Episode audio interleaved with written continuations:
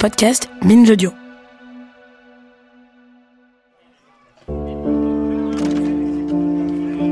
Il a suffi que Amina franchisse une seule fois le portail du centre de santé de Danissa pour que sa vie bascule à jamais. Amina, c'est une maman lumière.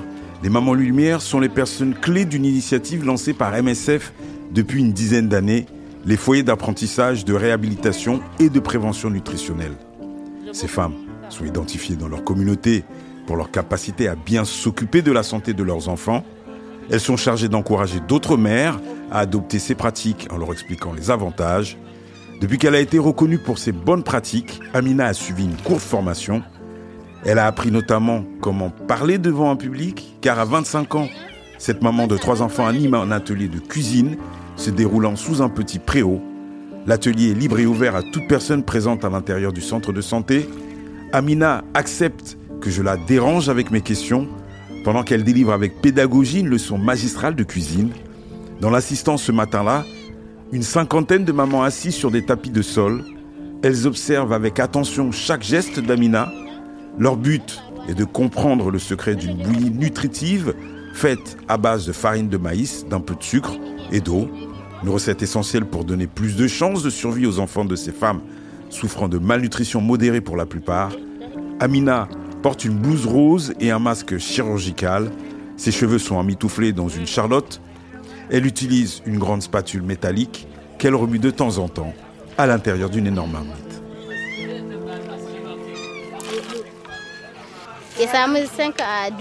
On laisse 5 à 10 minutes et notre bouillie est presque prête. On doit juste la verser encore dans une bassine et continuer de remuer.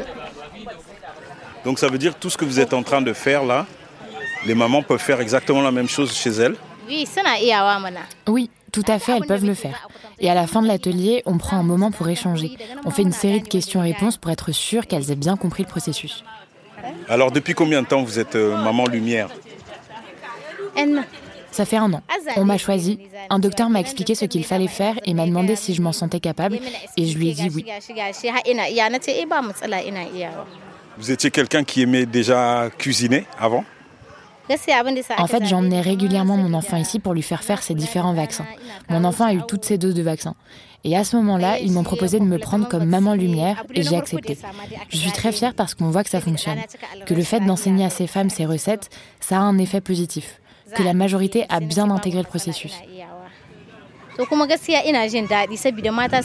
qu'on propose, c'est de faire des recettes à partir d'ingrédients qui ne sont pas chers sur le marché. On veut leur montrer que bien manger, ce n'est pas juste l'affaire des familles aisées. Ce sont des recettes simples et accessibles qui sont dans nos traditions. Et toutes ces femmes trouveront toujours à la maison des solutions si un ingrédient venait à manquer.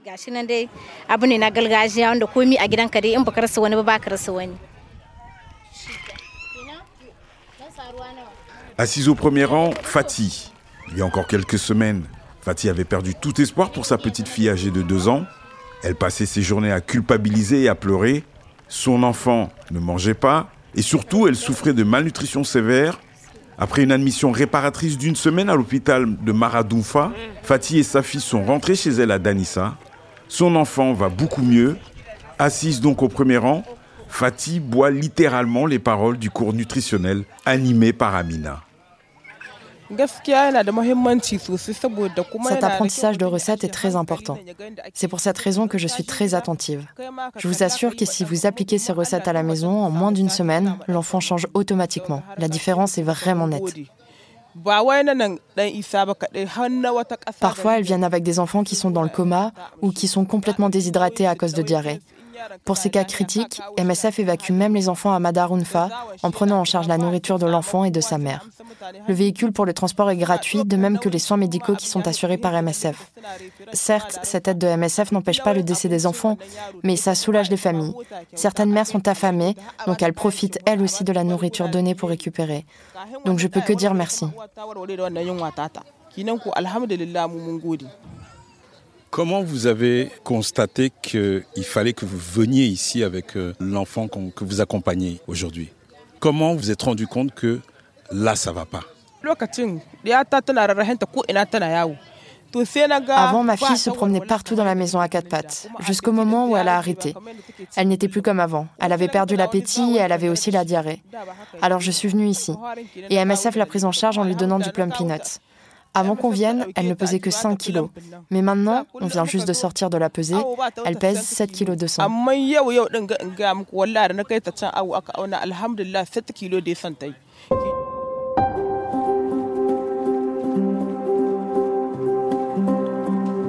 Désormais, la fille de Fatih vient en consultation de routine pour recevoir des rations de plum peanuts au centre de santé de Danissa. Fatih a retrouvé le sourire. Surtout, elle a bien compris qu'elle va devoir modifier le régime alimentaire de sa fille. Jusque-là, la petite mangeait les mêmes plats que ses parents et ses grands frères et grandes sœurs, des repas à base de mil et de sauce à partir de feuilles de baobab. Mais Fatih sait que l'équilibre de sa fille est fragile. Elle a vu d'autres enfants rechuter et mourir malgré les soins et le soutien du programme de MSF. En arrivant ici, on m'a sensibilisé sur la malnutrition. Les médecins infirmiers m'ont demandé comment j'avais pu laisser ma fille dans cet état. Je leur ai dit que même moi, j'avais honte de la situation. Mais pour moi, la malnutrition, c'était surtout la volonté de Dieu. Donc je pouvais rien faire. Mais heureusement, ma fille maintenant s'est bien rétablie. Regarde, c'est celle qui est couchée. En la voyant, tu ne peux pas te dire qu'elle a souffert de malnutrition.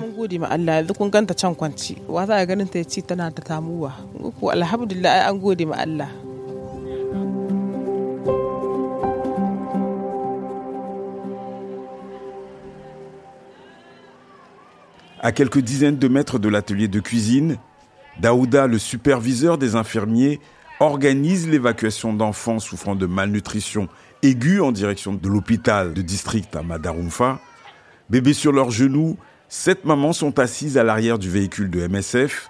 Avant de donner son feu vert, Daouda échange avec le chauffeur sur l'état de la route. Le superviseur a le dernier mot sur le meilleur trajet à prendre et il décide toujours en fonction de l'état de santé des enfants. En fait, on voudrait un peu écourter le, le trajet, quoi.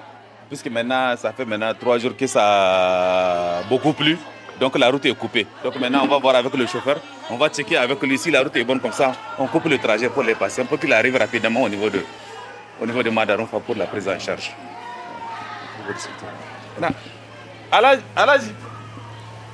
D'accord, donc je vais appeler Madaronfa comme ça pour, pour coordonner le KISS. Un KISS, c'est le terme retenu par MSF pour désigner un convoi organisé de passagers. Dans ce cas précis, des mamans et leurs enfants pris en charge vont monter dans le véhicule au départ de Danissa pour retrouver un véhicule partant de Madaroufa qui va les récupérer au lieu convenu par le PC de sécurité. Il y a combien d'enfants? Y a combien hein?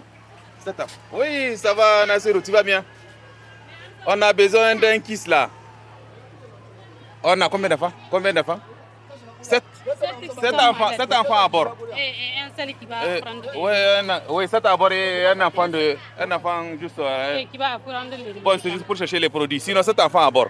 Au point de rendez-vous, le véhicule de Madarumfa va embarquer les mamans et les enfants de Danissa pour repartir vers l'hôpital de Madarumfa. Le véhicule venant de Danissa, lui, va être rempli de cartons de plum peanuts, des aliments thérapeutiques destinés au centre de santé de Danissa. Pas besoin de, pas besoin de concentrateurs. Ils sont stables, plus ou moins stables. Pas besoin de concentrateurs. Ils ont 1h, 1h30.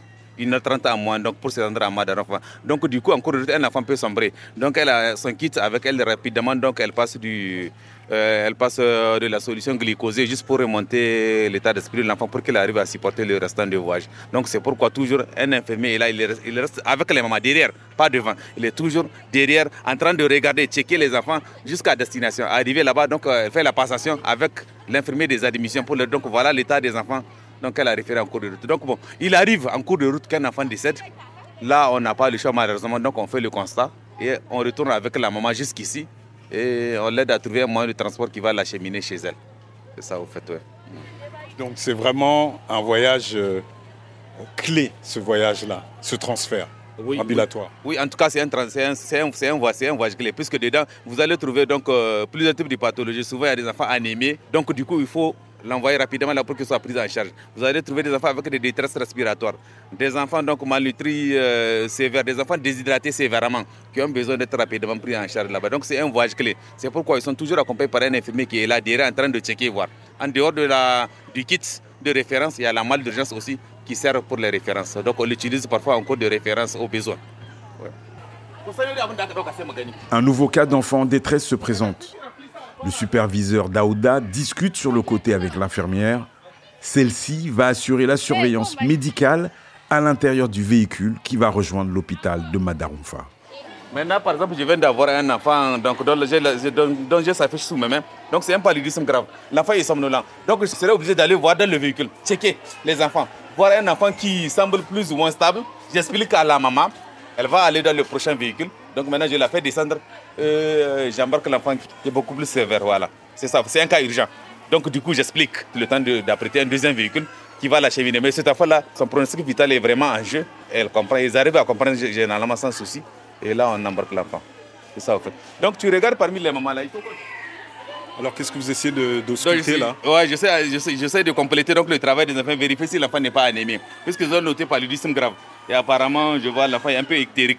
Donc, je, je vois que vous essayez de toucher le cou et le, le poignet. Oui, le poignet, je regarde, euh, je regarde s'il n'y a pas de pâleur et en même temps au niveau des conjonctives, voir, voir la coloration conjonctivale. Je regarde, vous voyez, ça veut dire qu'elle est plus ou moins pâle. Ça veut dire que donc en dehors de son paludisme grave, donc il y a l'anémie qui est, qui est greffée aussi. Donc ça veut dire que c'est un critère de référence, c'est un, un enfant urgent. Donc probablement il y aura besoin d'une transfusion sanguine. C'est ça au fait. La pâleur de la peau ou des muqueuses est un symptôme d'anémie. Donc j'ai trouvé une maman qui va juste aller chercher les produits. Ce n'est pas une référence puisqu'elle a un rendez-vous au niveau de Madarumfa. Son enfant est stable, ça veut qu'il est hors de danger. Donc on est obligé de la faire descendre pour remarquer cette maman-là. Son enfant souffre de palu forme anémique. Voilà, on l'a expliqué, elle est d'accord.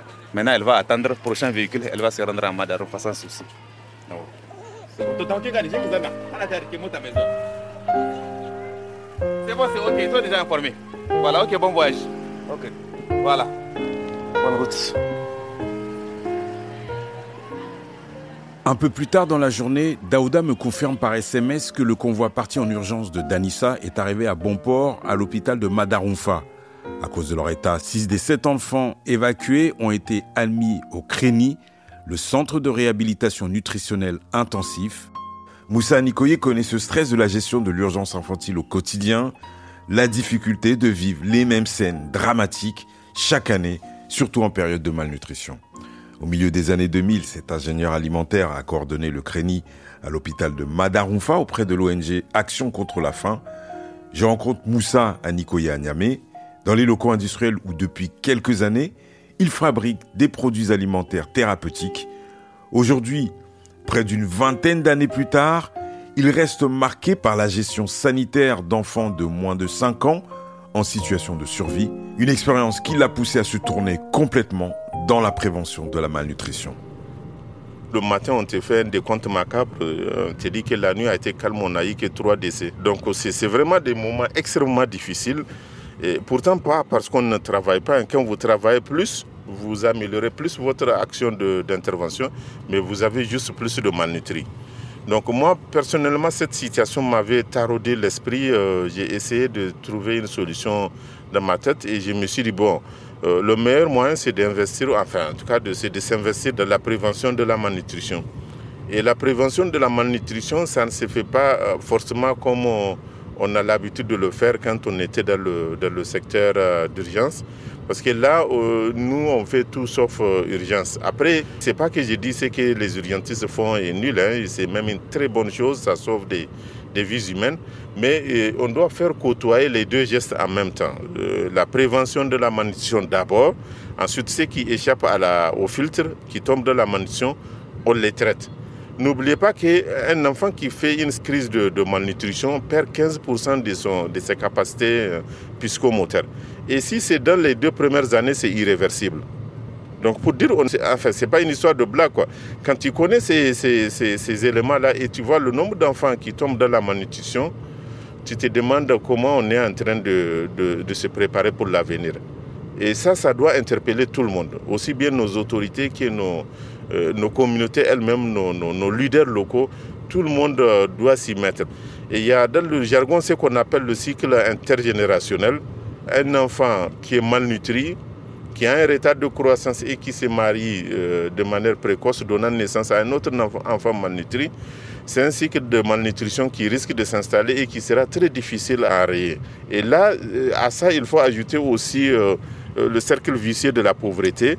Et ça, c'est extrêmement dangereux quand ça s'accouple autour d'une personne. Se sentant démuni face à la spirale infernale de la pauvreté, Moussa Anikoye a changé donc de trajectoire. Il a quitté le monde de l'humanitaire pour se lancer dans l'agroalimentaire. Moussa est désormais le représentant national du GRET, professionnel du développement solidaire, une ONG internationale.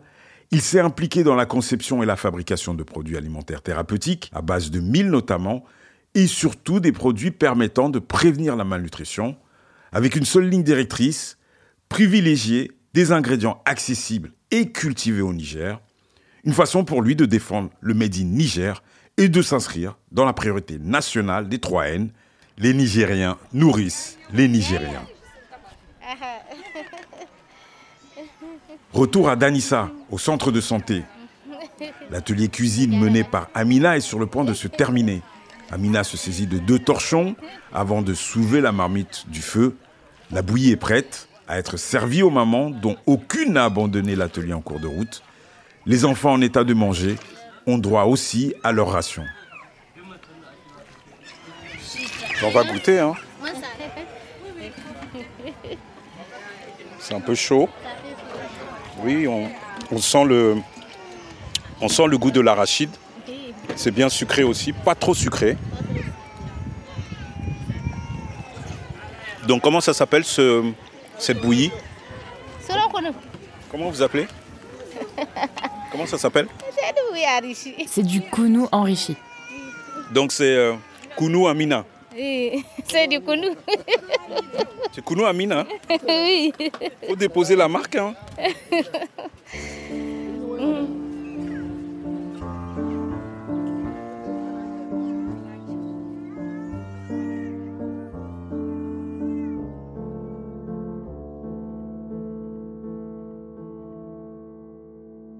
À suivre.